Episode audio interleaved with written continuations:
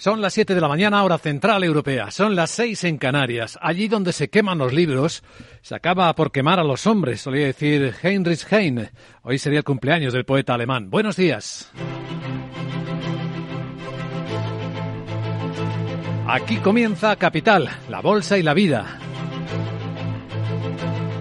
Y despertamos este martes 13 de diciembre esperando reunión de la Reserva Federal, esperando datos de inflación en Estados Unidos, también en Alemania y con noticias del lado de los sucesos en la economía, porque ha sido detenido en las Bahamas el ex CEO de FTX de la plataforma cripto que quebró. Backman Fried ya está detenido.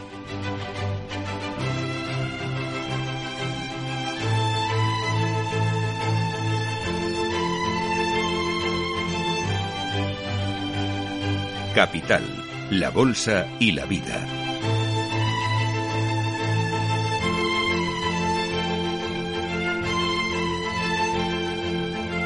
Luis Vicente Muñoz. Las acusaciones contra el fundador y ex CEO de FTX incluyen fraude electrónico, fraude de valores y también lavado de dinero. Ampliaremos la información de esta detención encargada por la justicia por el fiscal de Estados Unidos, de este hombre que sigue siendo un gran protagonista de esa parte de sucesos de la economía. Pero hoy es un día, este martes 13 de diciembre, en el que hay un buen puñado de focos económicos de alto calibre. Comienza la reunión de dos días de la Reserva Federal de Estados Unidos, aunque el mercado parece estar bastante en consenso sobre lo que esperar cuando acabe mañana. Una subida de los tipos de interés americanos de 50 puntos básicos, lo mismo que se espera para la reunión del Banco Central Europeo de pasado mañana jueves. Pero antes tendremos una medida de hasta qué punto va a estar presionada esta subida de tipo de interés o no. El dato de inflación en Estados Unidos. Veremos si se modera, aunque se mantenga alta, del 7,7 último dato al 7,3 y al 6,1 en inflación subyacente.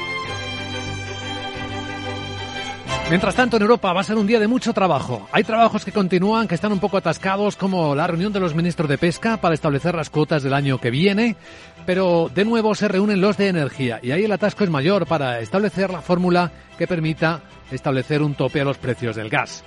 Los desacuerdos son enormes y las advertencias de las autoridades del mundo acuciantes, como la del director general de la Agencia Internacional de la Energía, Faith Birol. This winter, it looks like we are y dice que este invierno parece que nos hemos librado, pero puede que pasemos este invierno con algunas magulladuras económicas y sociales. Normalmente deberíamos alcanzar este invierno sin escasez como resultado de todas las medidas tomadas en Europa, porque nuestros almacenamientos de gas son muy altos. Pero lo peor puede venir después.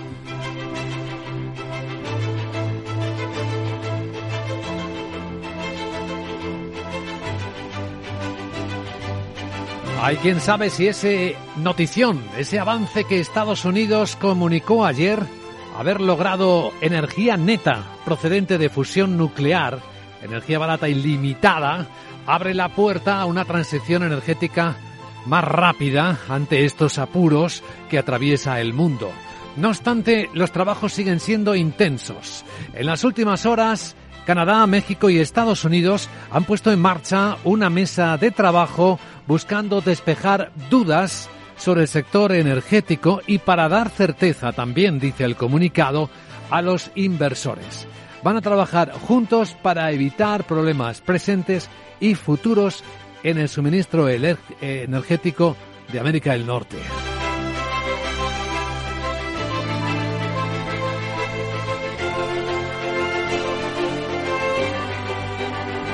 En la actualidad, en las noticias del día, la corrupción sigue siendo una gran protagonista, ya sea verla en términos europeos, porque la investigación sobre las supuestas eh, corrupciones extendidas con dinero catarí en el Europarlamento continúan.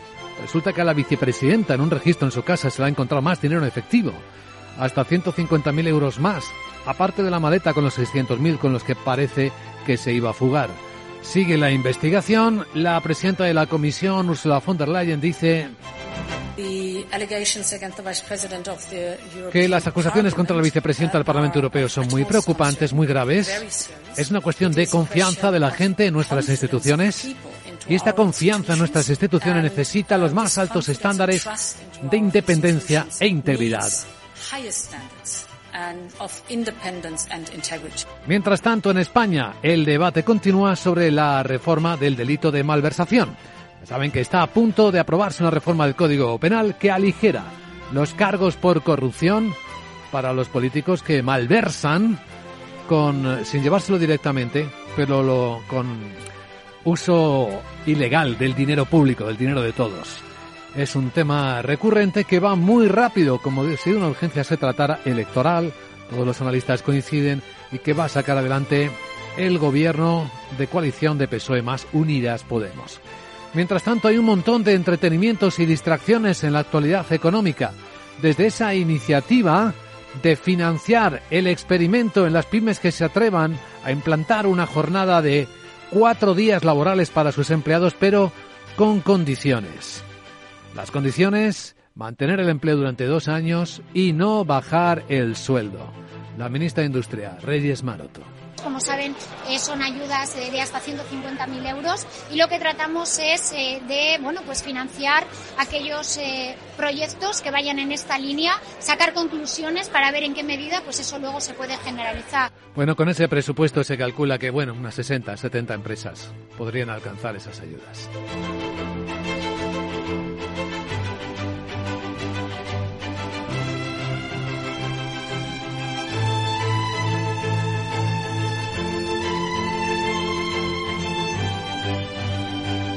Y en los mercados estamos entrando, adentrándonos en una semana de alta tensión. La ratio put-call, es decir, la diferencia entre personas que están esperando un recorte fuerte en las bolsas y un rebote fuerte en las bolsas, es altísimo. No se veía desde hacía muchísimos años algo así. Esta alta tensión puede romper por cualquier lado. Hay un montón de informes que esperan caídas fuertes del mercado en las próximas semanas va a depender mucho de las miradas que transmitan los bancos centrales. Y hoy ya empezamos con esa música de fondo. Ahora mismo tenemos los futuros del mercado europeo rebotando con prudencia cuatro décimas, el Eurostox 3.942 sigue muy enganchado en una horquilla que parece movimiento lateral hasta que se dirija a un lado o a otro. El futuro americano también está plano con el SP en 4025 según estamos viendo en las pantallas de XTV, donde la sesión asiática está permitiendo un poco de rebote tras las caídas de ayer. Se valoran noticias positivas como la apertura que continúa en las medidas de COVID en China. Bueno, en Hong Kong ya van a también levantarlas en bares y restaurantes.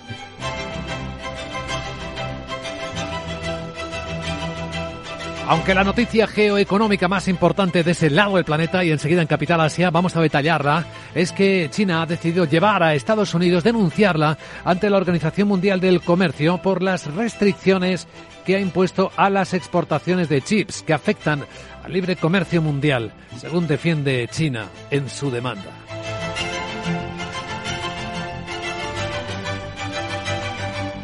En los mercados de divisas el euro sigue fortachón a 1,0550 dólares. Lo estamos viendo en máximos de muchas semanas y el dólar en mínimos, claro, esperando los movimientos de la Fed primero y del BCE después.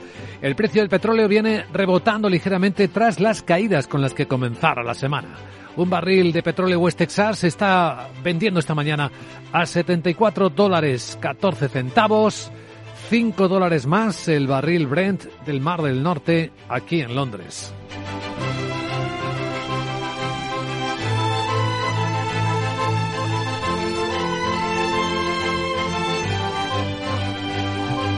Estas son las historias que van despertándonos junto con las empresariales.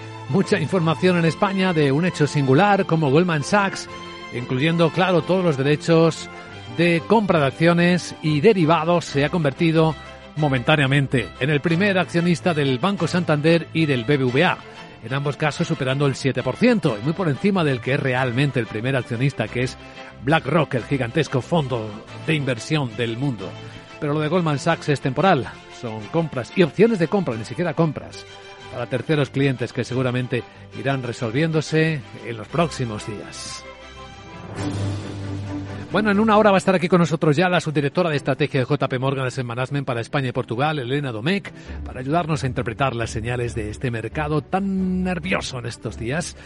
Y luego en la gran tertulia de la economía con Rubén García Quismondo, Isabel Aguilera y Juan Carlos Lozano daremos contexto a las noticias que hoy despiertan la economía y que a esta hora de la mañana presentamos con Miguel San Martín.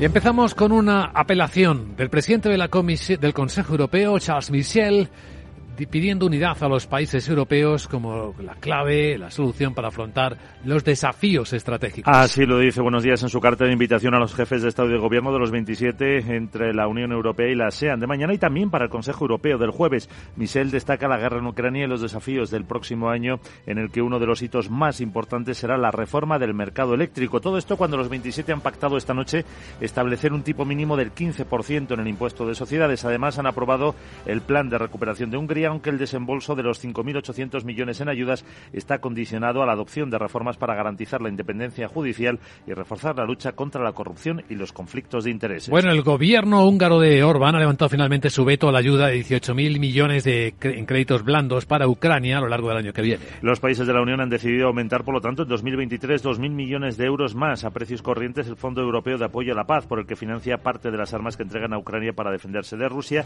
y no descartan un nuevo aumento dentro de unos meses. De esta manera, el aumento total del techo financiero global del fondo hasta 2027 sería de 5.500 millones de euros a precios de 2018. El presidente de Ucrania, Volodymyr Zelensky, pide también ayuda en materia energética para poder superar el invierno. Les pido que aumente la ayuda a Ucrania con el suministro de gas natural. El terror contra nuestras centrales eléctricas provoca la necesidad de utilizar más gas del que habríamos planeado. Y por eso necesitamos más ayuda, eh, sobre todo este invierno. Estamos hablando de 2.000 millones de metros cúbicos adicionales de gas natural. Esta es la cantidad extra que necesitamos comprar. Zelensky ha instado a los líderes del G7 a apoyar su idea de convocar en invierno una cumbre mundial por la paz. Hoy hay una de donantes, por cierto, convocada por Francia. Además, este grupo va a crear una plataforma para coordinar la ayuda a Ucrania y apoyar su reparación, recuperación y reconstrucción con representantes de alto nivel que se van a reunir lo antes posible en el mes de enero. Bueno, y van a reunirse enseguida. Hoy, de nuevo, los ministros de Energía, los países europeos, van a intentar alcanzar ese acuerdo que se les resiste para establecer topes en los precios a las importaciones de gas. Como dices, divide a los 27 desde hace ya meses y tiene paradas además otras dos normativas urgentes sobre energía. El nuevo borrador legislativo reduce el tope a 220 euros megavatio hora en los contratos de futuros de Amsterdam frente a los 275 que proponía la Comisión en noviembre y relaja también las condiciones para su activación, pero sigue sin haber acuerdo que llega cuando una ola de frío azota Europa y el gas almacenado ha bajado de más del 95 que estaba hasta el 88. La presidenta de la Comisión, Ursula von der Leyen advierte de que el problema será el próximo, el siguiente invierno. Sí, aún estamos a salvo para este invierno. El chantaje ruso ha fracasado. Sin embargo, algunas de las de nuestras propuestas siguen siendo objeto de debate y son esenciales para nuestra preparación energética. Por lo tanto, pide al Consejo que las adopte rápidamente, porque la preparación para el próximo invierno, el invierno 23-24, empieza ahora. Se han presentado ideas que recortan el tope hasta los 160 euros, como quiere Italia, Bélgica o Grecia y Polonia, y otros como España, que abogan por un mecanismo más dinámico en lugar de un tope fijo. Países Bajos, eh, que por ejemplo limita ese techo a los contratos solo de grandes compradores para poder cargar los almacenes. Veíamos hace un instante cómo está subiendo el precio del petróleo. Hay una complicación en Brasil. El regulador brasileño eh, eh, del petróleo y del gas, ANP, ha ordenado el cierre temporal de 37 instalaciones de producción de la petrolera estatal Petrobras en el estado de Bahía, sin dar muchas más explicaciones. Había un sindicato que estaba denunciando irregularidades en estas instalaciones en los últimos días. Volvamos a la actualidad europea y en clave de la pelea contra la corrupción, la policía belga ha registrado también la sede del Parlamento Europeo en Bruselas. Y se han incautado datos necesarios para la investigación de un supuesto caso de corrupción y blanqueo de capitales por parte de trabajadores de esta institución vinculados a Qatar. Según medios belgas, la vicepresidenta del Parlamento, la socialista griega Eva Kaili, que actualmente está bajo arresto, estaría involucrada en un caso de corrupción relacionado con supuestos sobornos de Qatar para influir en esas decisiones de la Eurocámara respecto a la celebración de este Mundial de Fútbol. La presidenta de la Comisión, Ursula von der Leyen, insiste en que todas las instituciones comunitarias deben cumplir las reglas. Para nosotros es muy importante no solo tener normas estrictas, sino también las mismas normas que curan todas las instituciones europeas y no permitan ningún tipo de exenciones. Así que es una cuestión de transparencia, una cuestión de reglas muy claras y todas las instituciones europeas deben atenerse a las mismas reglas establecidas puestas en marcha. La Autoridad junto al Blanqueo de Capitales de Grecia ha embargado los bienes inmuebles, cuentas bancarias y empresas de Eva Kaili y de sus familiares más cercanos. Su padre también se ha visto involucrado en el caso ya que la policía le detuvo en un hotel cargado una bolsa con 600.000 euros en efectivo con las que pretendía escapar. Otros 150.000 euros han sido encontrados en bolsas en casa de Kaili en Bruselas. Los ministros de Pesca de la Unión Europea siguen todavía reunidos, estudiando la última propuesta de cuotas de capturas de la presidencia checa. Tratan de cerrar ese acuerdo político sobre los totales admisibles para 2023 en el Atlántico y sobre las posibilidades de pesca en el Mediterráneo. A las 6 de la mañana tenían previsto sentarse en un nuevo plenario para estudiar el texto de la presidencia checa de turno. La primera fue rechazada por España al considerar que los avances planteados sobre las capturas eran francamente escasos respecto al planteamiento de la Comisión de octubre y que en tres semanas adicionales al año la flota no podría salir a faenar. Además, el comisario europeo de Agricultura va a proponer esta misma mañana la adopción del Plan Estratégico Nacional de Holanda sobre la nueva PAC, la nueva Política Agrícola Común, el único país que aún ha recibido el visto bueno de Bruselas. Y por España, conflictividad laboral para esta Navidad. Comisiones Obreras ha planteado huelga en los aeropuertos para recuperar, para reclamar la recuperación de la paga por productividad. Pero UGT asegura que la convocatoria carece de sentido y se desvincula. Comisiones pide ese pago para los más de 10.000 trabajadores del grupo Enaire en un contexto marcado por la recuperación del tráfico aéreo a niveles del 19. Los días de la convocatoria son 22, 23, 30 y 31 de diciembre, así como el 6 y el 8 de enero. No descartan continuar durante el primer trimestre y la Semana Santa. También se ha conocido la convocatoria de huelga del sindicato de pilotos SEPLA en Air Nostrum para reclamar la actualización al IPC de sus salarios en la negociación del nuevo convenio colectivo. Y la fábrica del grupo Estelantis en Figueruelas ha anunciado nuevos paros esta semana en la producción en la línea que ensambla el Opel Corsa por falta de componentes. Según han informado fuentes de la compañía por problemas en la disponibilidad de semiconductores. Esta semana se cancelarán los turnos de la línea del Corsa a partir del jueves. Sí continuará con normalidad la que fabrica el C3 Aircross y el Opel Crossland. Y la agenda que nos trae Sarabot. Buenos días. Muy buenos días Luis Vicente. Tuda y Martes Alemania publica los datos más interesantes como el IPC de noviembre y el índice ZEW de confianza de los inversores de octubre que podría mejorar. Además Italia ofrece datos de producción industrial de octubre. España, Reino Unido e Italia emiten deuda. Y en el Reino Unido el Banco de Inglaterra publica las actas de la última reunión de política monetaria. En Estados Unidos atentos al IPC de noviembre y que comienza la reunión de dos días de la Reserva Federal. También se conocerá el índice Redbook de ventas minoristas y la OPEP publica su informe mensual. Todo esto en el Día Internacional del ¿Ah, que sí? se celebra solo en Estados Unidos Vaya. cada 13 de diciembre. Se calcula que cada ciudadano consume 6 kilos anuales de chocolate. Casi nada. Por eso es. Jeje, que ya me voy, no me mires así, hijo. Ya, venga. Chao. Vamos a centrarnos, querida Sara, porque está muy movido también el mercado asiático, como vamos a ver a continuación en Capital, la Bolsa y la Vida.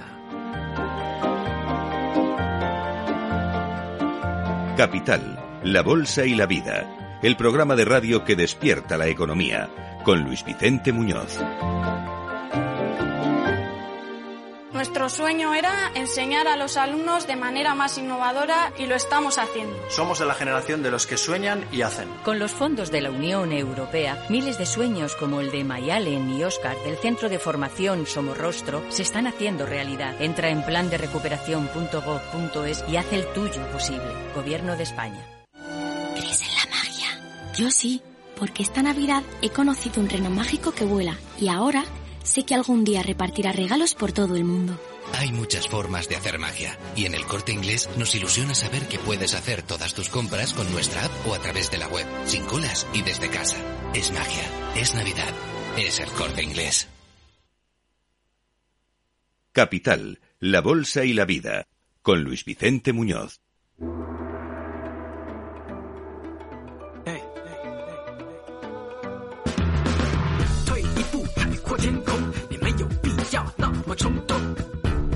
Capital Asia, vamos a ver cómo van las cosas en este lado del planeta, con mercados que ya están rebotando después de las caídas de ayer, pero en las que hay una, un movimiento por dentro de preocupación. Y si no, lo vemos en la gran noticia que acaba de confirmar China al presentar una demanda ante la Organización Mundial del Comercio contra Estados Unidos por las restricciones impuestas por los estadounidenses a las exportaciones de sus chips. Sandra Torrecillas, buenos días. Buenos días. Y según eh, China, Washington estaría obstaculizando el comercio internacional de semiconductores y amenazando la estabilidad de las cadenas de suministro globales.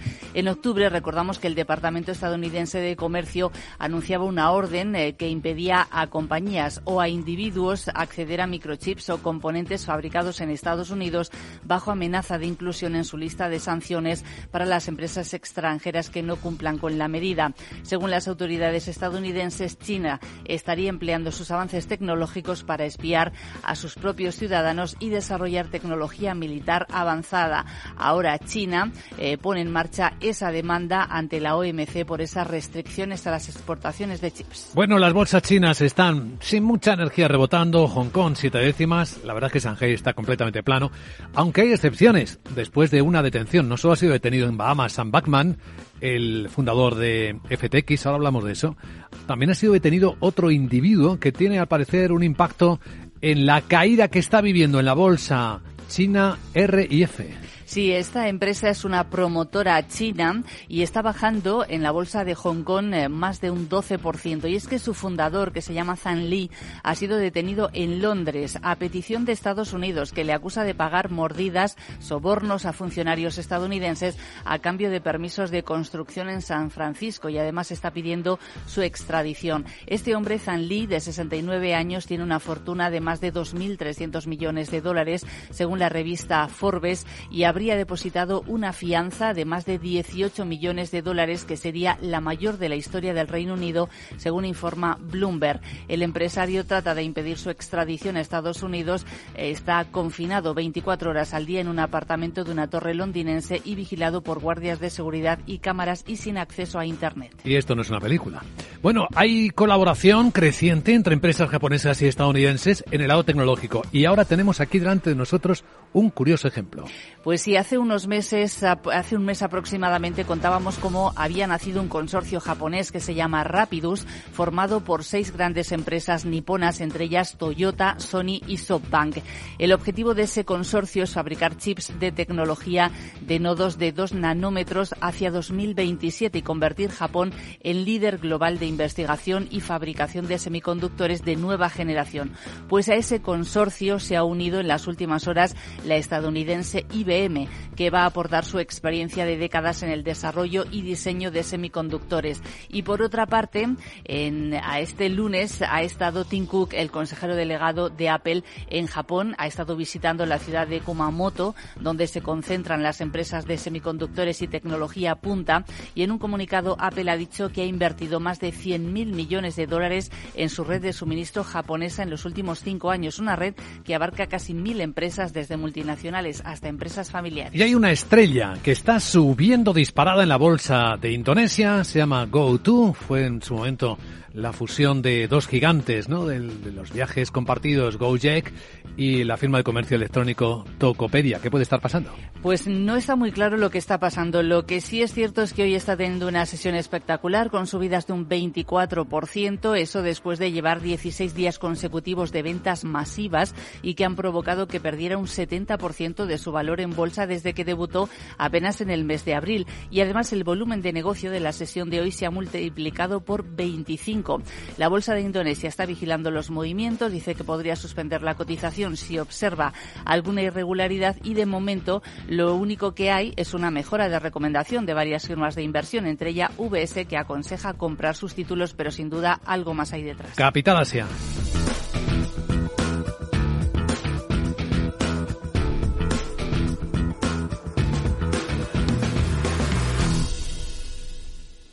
Capital, la Bolsa y la Vida, con Luis Vicente Muñoz. Protagonistas del martes, detenido en Bahamas. Hay quien pensaba que tardaba mucho en detenerle. El exfundador de la plataforma de criptos quebrada, FTX, Sam Bachman y con fuertes acusaciones. Laura Blanco, buenos días. Buenos días. Es un nuevo golpe al mundo cripto. El arresto llega después de la imputación del fiscal del distrito de Nueva York Damián Williams.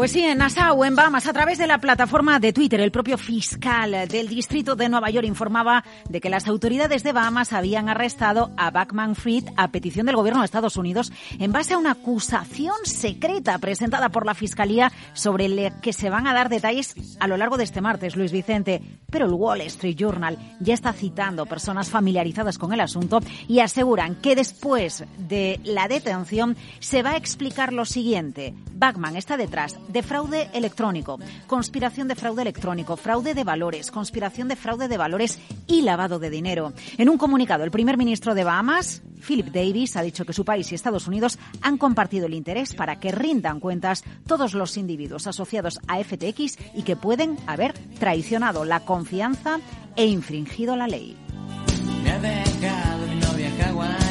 Ojo porque estaba previsto que Batman Friedman eh, compareciese hoy en la Cámara de Representantes de los Estados Unidos, algo que previsiblemente no va a hacer. FTX se declaró en quiebra el pasado 11 de noviembre y el actual administrador John Ray sostiene que una cantidad sustancial de los activos de la compañía podrían haber sido robados o están desaparecidos. FTX, fundada por eh, Backman, Sam Backman, llegó a estar valorada en más de 32.000 millones de dólares.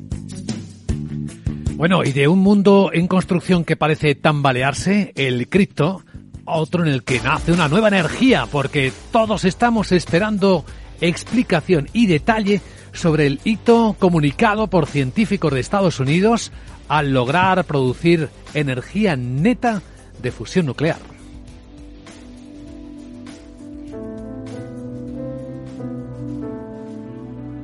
El hito se ha conseguido en el laboratorio National Lawrence Livermore del Departamento de Energía de Estados Unidos, en California. El experimento se ha realizado en el National Ignition Facility, objetivo demostrar la viabilidad de la fusión nuclear como fuente de energía. Estaríamos ante la primera ganancia neta de energía de una fusión nuclear.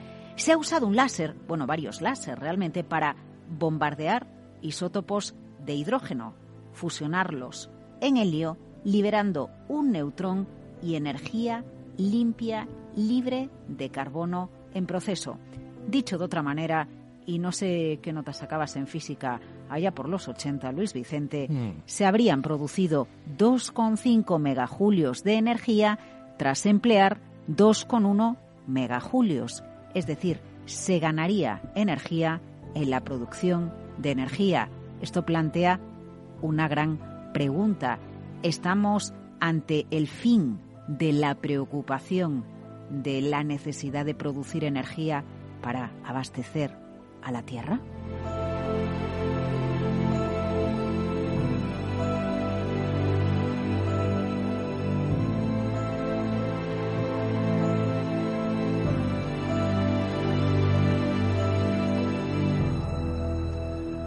La imaginación se ha disparado tras esta noticia de la que estamos esperando detalles. Justo en el momento en el que se produce uno de los mayores desafíos energéticos de la historia entre los países, aparece este titular. Estamos deseando conocer más. Capital, la Bolsa y la Vida. Luis Vicente Muñoz.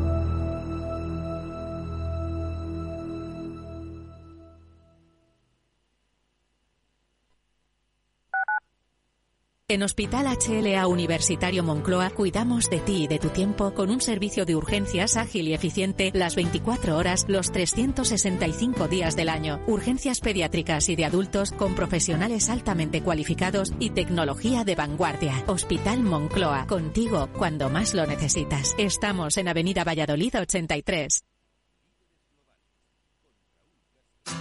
Si te gusta el pádel, en Capital Radio tenemos tu espacio.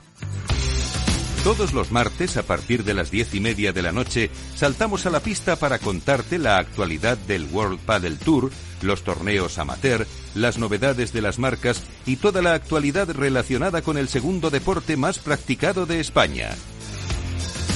Esto es Padel, los martes a las diez y media de la noche en Capital Radio.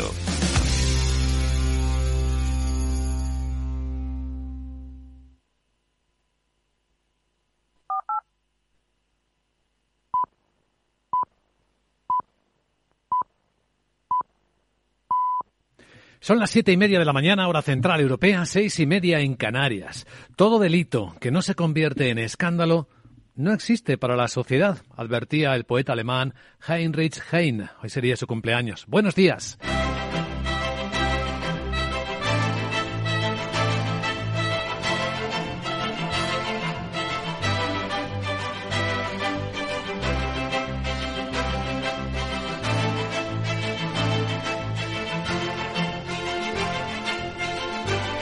Capital, la Bolsa y la Vida, con Luis Vicente Muñoz.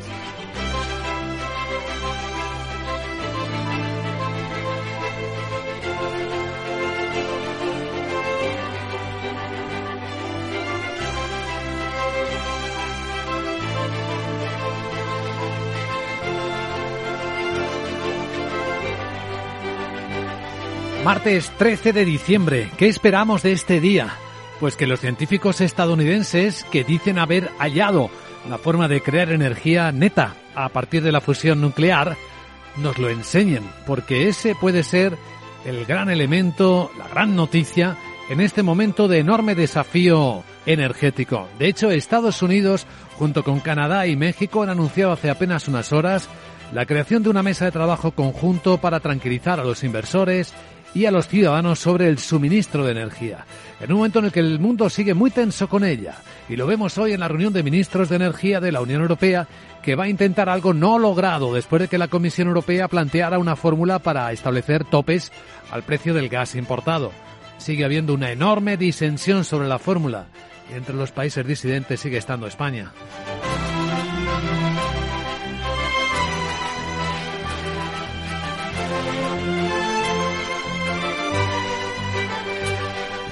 Es acuciante encontrar soluciones porque este invierno puede que nos libremos, dice el director general de la Agencia Internacional de la Energía, el señor Fed Virol.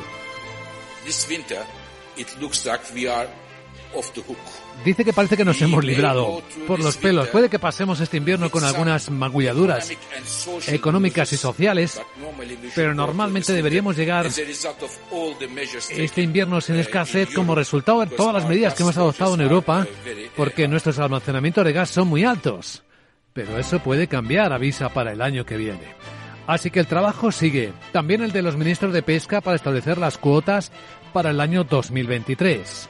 Y en paralelo, una desagradable investigación de la Fiscalía belga sobre una supuesta corrupción que entra a fondo dentro del Parlamento Europeo y que llevó a la detención de la vicepresidenta del Parlamento Europeo después de que se hallara a su padre con la maleta y los 600.000 euros, parece que dispuestos para su huida y en la propia casa, en el propio registro de la europarlamentaria, otros 150.000 euros.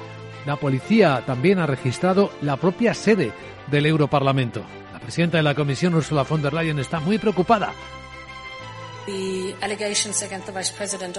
porque las acusaciones contra la vicepresidenta del Parlamento Europeo son muy preocupantes, muy graves. Es una cuestión de confianza de la gente en nuestras instituciones. Y esta confianza en nuestras instituciones necesita los más altos estándares de independencia y de integridad.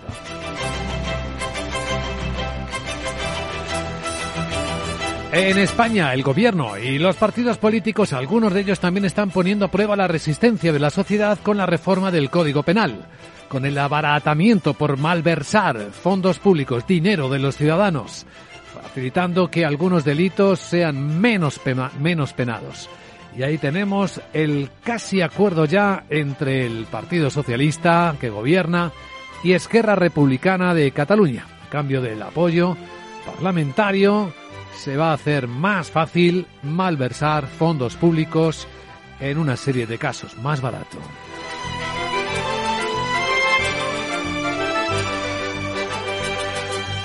Pues todo esto en un martes en el que la escena económica tiene a Estados Unidos como gran protagonista o principal protagonista porque se va a publicar el dato de inflación del mes de noviembre. Veremos si atenúa el subidón, aunque se mantendrá por encima del 7%, 7,3 se espera, pero estaba en el 7,7. Y a ver la subyacente, que estaba en el 6,3, a ver si se queda como se espera en el 6,1.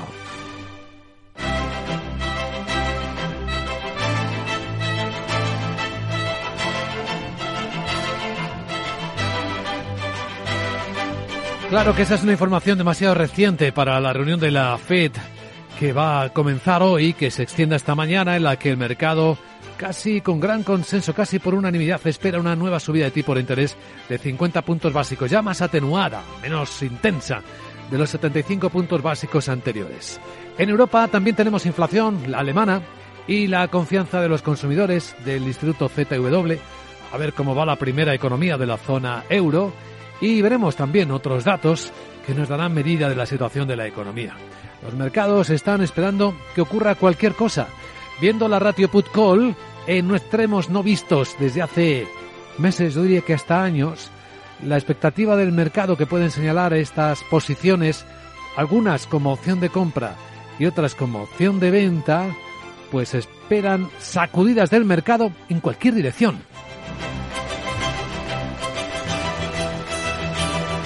Y ahora mismo, ¿qué tenemos? La prudencia expresada en forma de subidas o bajadas de los futuros de las bolsas europeas.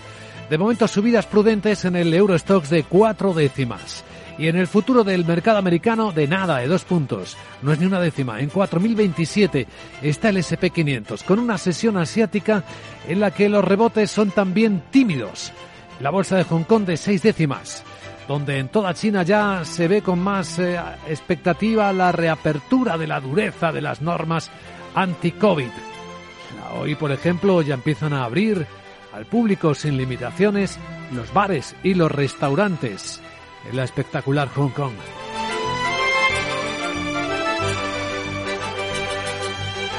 Bueno, hablaremos de ello hoy en Capital Radio a las 8 y 10, 7 y 10 en Canarias. Nos ayudará a realizar una lectura correcta de lo que los mercados descuentan o esperan la subdirectora de estrategia de JP Morgan Asset Management para España y Portugal, Elena Domecq. Y tras ella entraremos en la gran tertulia de la economía con Isabel Aguilera, Juan Carlos Lozano y Rubén García Quismondo. En un instante, informe de preapertura de los mercados europeos. Ya avisamos que el euro dólar sigue fuerte a 1,050, 0,550 contra el dólar en las pantallas de XTV. El petróleo subiendo. Parece que tiene que ver la interrupción temporal de un problema en las eh, refinerías de Petrobras en Brasil, en la zona de Bahía 37 han parado. Vamos a ver con Rubén, con eh, Miguel San Martín las noticias más importantes de esta mañana antes de centrarnos en los mercados y en los protagonistas. Con el presidente del Consejo Europeo, Charles Michel, llamando a la unidad de los países europeos para afrontar todos estos desafíos. Así lo dice en su carta de invitación a los jefes de Estado y de Gobierno de los 27 para esa cumbre entre la Unión Europea y la ASEAN de mañana y para el Consejo del jueves. Michel destaca que la guerra en Ucrania y los desafíos eh, del próximo año eh, y uno de los hitos más importantes, dice, será la reforma del mercado eléctrico. Todo esto cuando los 27 han pactado esta noche establecer un tipo mínimo del 15% en el impuesto de sociedades y han aprobado el plan de recuperación de Hungría, aunque el desembolso de 5.800 millones de euros en ayudas sigue condicionado a la adopción de reformas para garantizar la independencia judicial y reforzar la lucha contra la corrupción y conflictos de intereses. En el lado europeo, una vez que el gobierno húngaro ha desbloqueado el veto a los 18.000 millones de euros en créditos blancos para Ucrania, pues ya se van a desembolsar el año que viene. En los países han decidido además aumentar en 2023 con 2.000 millones de euros más a precios corrientes el Fondo Europeo de Apoyo a la Paz por el que financia parte de las armas que entregan a Ucrania para defenderse de Rusia y no descartar un nuevo aumento en una etapa posterior. El presidente del país, eh, Volodymyr Zelensky, pide también ayuda en materia energética. Les pido que aumenten la ayuda a Ucrania con el suministro de gas natural. El terror contra nuestras centrales eléctricas provoca la necesidad de utilizar más gas del que habíamos planeado. Y por eso estamos necesitando más ayuda, sobre todo para este invierno. Estamos hablando de 2.000 millones de metros cúbicos adicionales de gas natural esta es la cantidad extra que necesitamos comprar. Zelensky ha instado a los líderes del G7 a apoyar su idea de convocar en invierno una cumbre mundial por la paz. Además, este grupo de los países más poderosos va a crear una plataforma para coordinar esta ayuda a Ucrania y apoyar su reconstrucción. Y veremos si los ministros de energía europeos son capaces hoy de desbloquear el acuerdo para establecer un tope de precios a las importaciones de gas. Una cuestión que divide los 27 desde hace meses y que tiene paradas otras dos normativas urgentes. Sobre energía, el nuevo borrador reduce el tope a 220 euros megavatio hora en los contratos de futuro frente a los 275 de la propuesta de la Comisión, pero sigue sin haber acuerdo eh, que llega cuando una ola de frío azota Europa y el gas almacenado ha bajado de más del 95 al 88 y medio. El director general de la Agencia Internacional de la Energía, Fatih Birol, también dice que el problema será el próximo invierno. Es muy probable que el año que viene no tengamos gas ruso en nuestro sistema.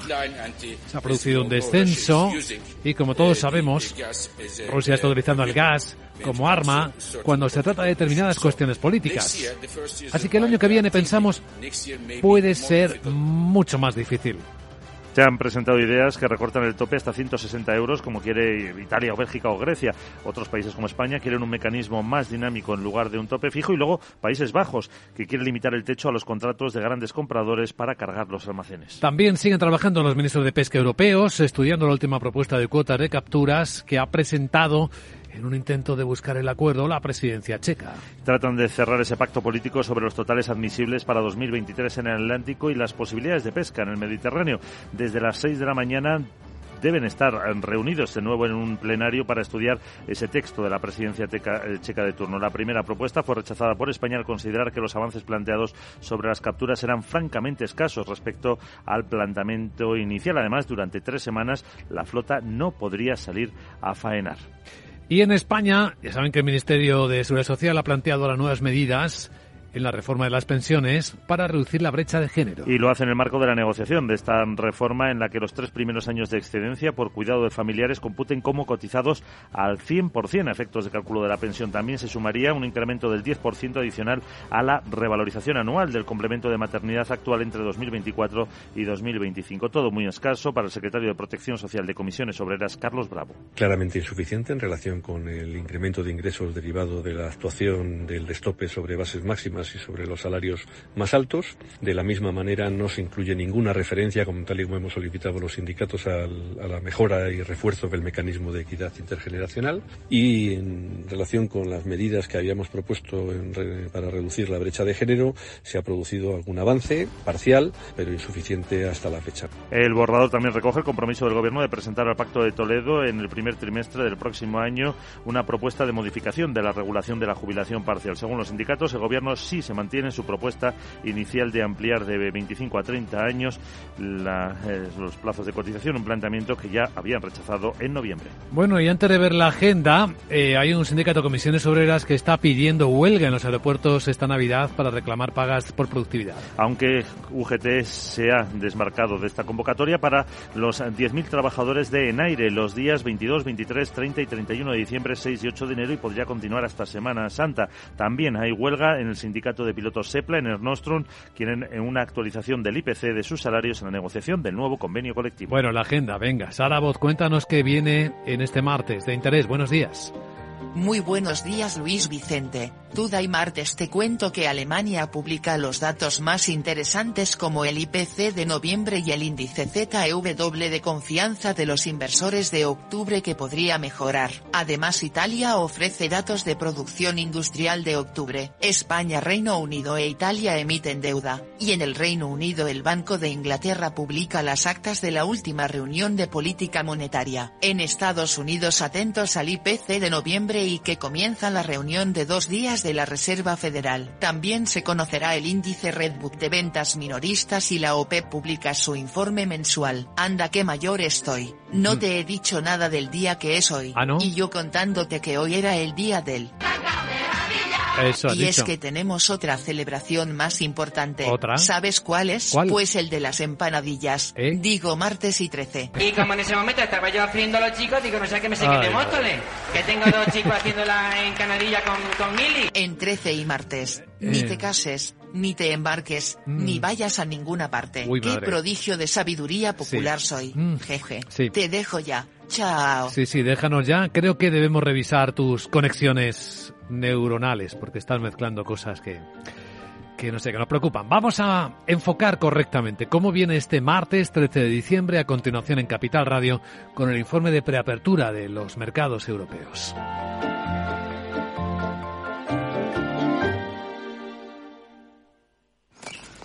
Qué importantes son los bosques en nuestras vidas. ¿Cómo podemos garantizar que seguirán ayudando al planeta en el futuro? Es importante proteger nuestros bosques porque son necesarios en nuestra vida.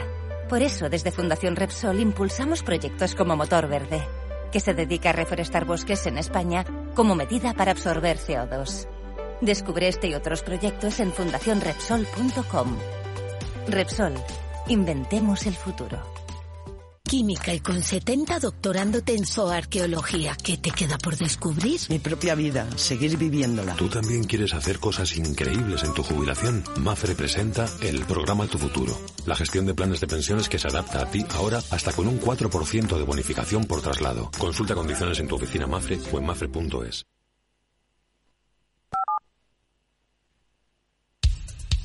Capital, la Bolsa y la Vida, con Luis Vicente Muñoz. Las pantallas de CMC Markets apuntan a un comienzo de sesión prudente, suavemente al alza, pero muy suave, ¿eh? esperando noticias. Se ve que el mercado está preparado para cotizar sorpresas. Ya veremos en qué dirección. De momento, ¿qué hay? El futuro del Eurostock sube cuatro décimas, son 15 puntos en 3.942. El americano como si estuviera congelado. Un punto arriba, el SP en 4.026. Sandra Torcillas, buenos días. Buenos días. Hoy tenemos eh, datos de inflación. En unos minutos nos va a llegar el definitivo de Alemania del mes de noviembre y eh, por la tarde el de Estados Unidos. Los inversores lo que esperan es que esas cifras persuadan a los bancos centrales para que dejen de subir los tipos de interés de forma tan agresiva. Hoy que comienza la reunión de dos días de la Reserva Federal y el jueves será el día del Banco Central Europeo y del Banco de Inglaterra. Nicolás Fernández, director de análisis del Banco Sabadell es la hora bruja de los bancos centrales porque están todos ahí y encima con datos de inflación también en Europa y con datos de PMI o sea, crecimiento, inflación y, tipos, ¿no? Sí, todo junto. Y yo creo que es lógico, ¿no? Que el mercado, y lleva ya así una semana y media, que el mercado esté tanteando un poco después de los fuertes rebotes que hemos visto, porque claro, yo creo que ya nadie duda que los bancos centrales van a subir menos en la próxima reunión los tipos, se habla ya claramente de 50 puntos básicos, pero otra cosa es hasta dónde van a llegar, ¿no?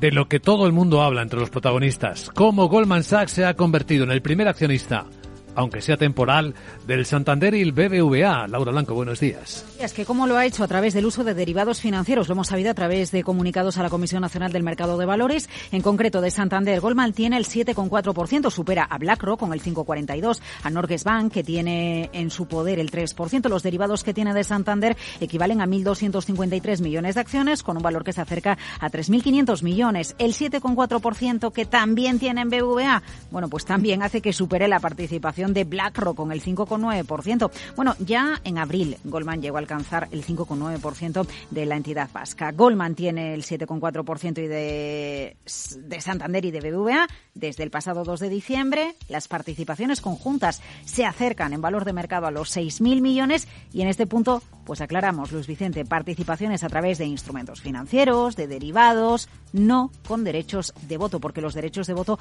apenas alcanzan el 0,29% en Santander y el 0,5% 59% en BBVA. Es decir, a pesar de ser el mayor accionista, no tiene derechos de voto y entendemos que ser mayor accionista por encima de BlackRock es algo temporal. ¿Cuál será el siguiente movimiento? ¿Cuál? Goldman, que por cierto ha publicado esta noche un informe en el que espera cientos de recortes de empleos en negocios de consumo. Otros protagonistas eh, del día se confirman los cambios en el IBEX 35. Pues sí, se han confirmado las previsiones de los analistas. A partir del 19 de diciembre, Logista va a ser el nuevo componente del selectivo y saldrá Farmamar.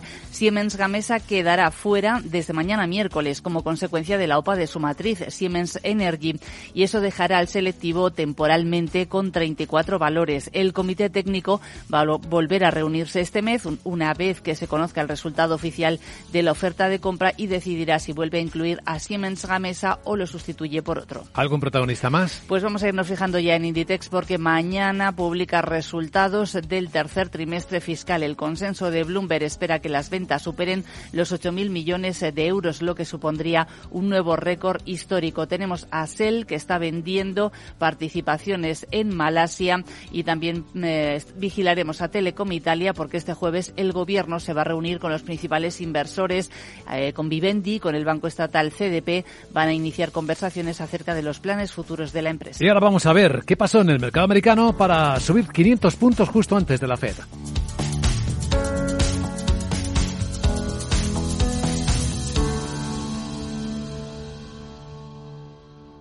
En Darwinex hay más de 100 millones de euros buscando traders con talento. Ya hemos pagado más de 4 millones en comisiones de éxito. Si te tomas el trading en serio, únete a Darwinex.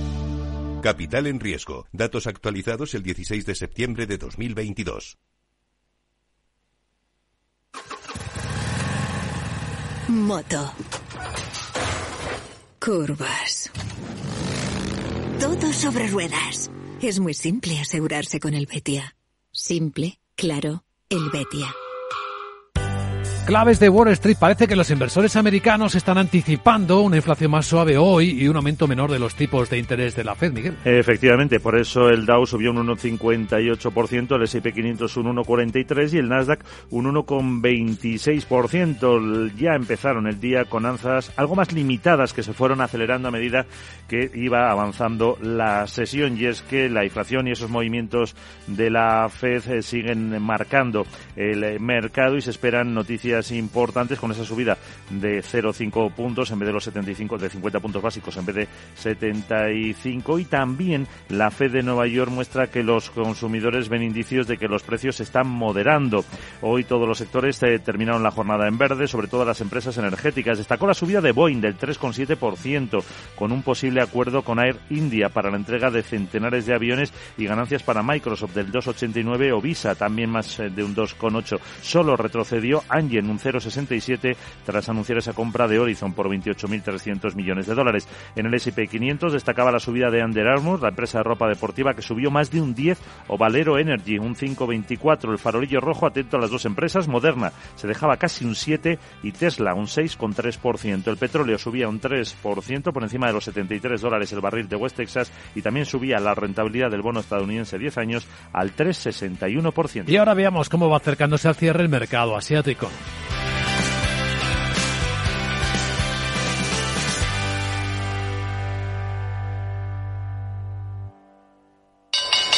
Si te consideras un apasionado de los mercados financieros y te interesa la bolsa, debes saber que comprar o vender acciones y ETFs con XTB no tiene ninguna comisión hasta 100.000 euros. Abre tu cuenta 100% online en 5 minutos. Un broker, muchas posibilidades. XTB.com. A partir de 100.000 euros al mes, comisión del 0,2%, mínimo 10 euros. Invertir implica riesgos.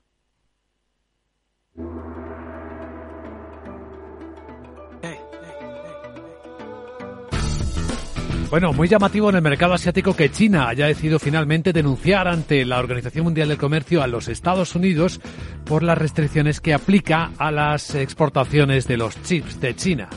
En el mercado chino la sesión está transcurriendo aparentemente tranquila, con rebote después de las caídas de ayer para la bolsa de Hong Kong de seis décimas apenas.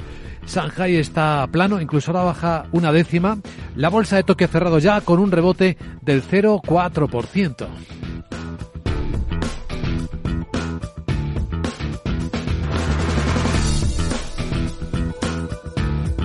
Capital, la Bolsa y la Vida, el programa de radio que despierta la economía, con Luis Vicente Muñoz.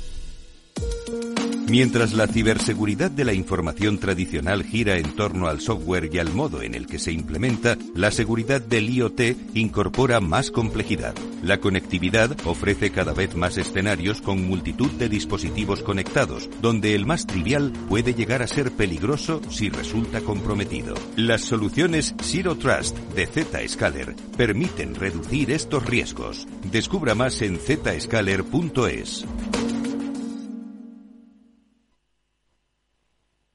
CaixaBank patrocina este espacio. Y ahora, de un vistazo a la prensa financiera, todos los diarios importantes del mundo llevan a portada la detención, el arresto en Bahamas con cargos criminales eh, de la justicia de Estados Unidos de Sam Backman Fried, el fundador y ex CEO de la plataforma de criptos quebrada FTX. El diario Financial Times cuenta cómo el fundador ha sido detenido a petición de las autoridades federales. Street Journal también lo cuenta en su portada. Cuenta cómo el fundador fue detenido después de la presentación de estos cargos penales. Estaba programado que testificara hoy martes ante el Congreso en una audiencia para investigar el colapso de su plataforma de intercambio de criptomonedas. Wall Street Journal cuenta también cómo el Twitter de Elon Musk ha disuelto el Consejo de Confianza y Seguridad, compuesto por grupos de la sociedad civil. Eh, Elon Musk dice que no ha funcionado. Eh, también se habla de cuánto tiempo debería Powell seguir aumentando los tipos de interés. Dice el diario americano que los funcionarios de la FED empiezan a mostrar divisiones sobre los niveles de intervención. Aún así cuenta que el Dow subió ayer, el Dow Jones Industriales, más de 500 puntos antes de la reunión y es la desaceleración del crecimiento la principal preocupación ahora de inversores que empiezan a confiar más en un aterrizaje suave de la economía. Por cierto, comentan, oído en la calle, que las acciones de Tesla a mitad de precio todavía no son consideradas una ganga. Además, leemos, entre otras historias, en Financial Times, cómo Amazon retrasa la contratación de graduados como parte del esfuerzo de seguir reduciendo costes. Y todos los diarios están esperando el detalle de los científicos norteamericanos que ayer lograron producción neta de energía a partir de fusión nuclear. Ah, y por cierto, se habla, se habla de Ray Dalio, de Bridgewater, cómo ha decidido invertir en submarinos para ultra ricos donde ve una oportunidad de negocio. En los diarios económicos españoles, ¿de qué se habla? Guillermo Luna, buenos días. Muy buenos días. En cinco días leemos que Iberdrola y Siemens chocan en Reino Unido. La eléctrica admite discrepancias puntuales en un contexto de escalada de costes. El acuerdo alcanzado en febrero de 2021 no se ha concretado finalmente. Además, Goldman irrumpe como primer accionista en Santander y BBVA. Afora un 7,5% de cada entidad en sendas participaciones construidas vía derivados y con un valor de 6.000 millones. El consejero delegado de Volotea, Carlos Muñoz, señala que con beneficio en 2023 saldremos a cotizar en dos o tres años. Y además Europa pone en cuestión la etiqueta verde del 80% de fondos sostenibles. En el economista.es la renta fija pierde aún el 15% pese al rally del final de año. En octubre las caídas llegaron al 22% y desde entonces sube un 8,6% por precio. Y Telefónica refuerza Movistar Plus para frenar la fuga a Netflix. La Teleco apostará por los contenidos diferenciales en su televisión de pago para defender el actual liderazgo de ingresos ingresos por usuario y frenar el traspaso de abonados a los rivales online. Señala también el economista.es que Podemos reclama un impuesto del 33% del beneficio de los supermercados. Pide dar también un cheque de 500 euros. Y el de de cotizaciones sube solo un 0,15% del PIB en los ingresos. El gasto sin pensiones se incrementará un 3,5%. Mientras que Logista entrará en el IBEX para sustituir a Farmamar. Se incorporará al índice el próximo 19 de diciembre. Y finalmente en expansión, España obligada a devolver ayudas si suspende el examen de Bruselas. La Unión Europea evaluará las reformas fiscales y de pensiones y exigirá una auditoría sobre la ejecución. Todos los medios en España deletrean lo que todavía no es seguro, cómo se va a reformar el delito de malversación. CaixaBank ha patrocinado este espacio. En Microbank, el Banco Social de CaixaBank, llevamos 15 años impulsando pequeños negocios, puestos de trabajo y ayudando a familias con menos recursos a tener más oportunidades. Y lo más importante, trabajando juntos para construir una sociedad mejor. Microbank, financiación con impacto social. ¿Eres emprendedor? Encuentra asesoramiento y formación gratuita en materia empresarial, digital y sostenibilidad gracias al proyecto Más Emprendimiento. Infórmate en másemprendimiento.es. Proyecto promovido por la Comunidad de Madrid en colaboración con ATA y CEAG. Financiado por la Unión Europea Next Generation EU. Plan de recuperación, transformación y resiliencia. Si te gusta el pádel, en Capital Radio tenemos tu espacio. Todos los martes, a partir de las diez y media de la noche, saltamos a la pista para contarte la actualidad del World Padel Tour, los torneos amateur, las novedades de las marcas y toda la actualidad relacionada con el segundo deporte más practicado de España. Esto es Padel, los martes a las diez y media de la noche en Capital Radio.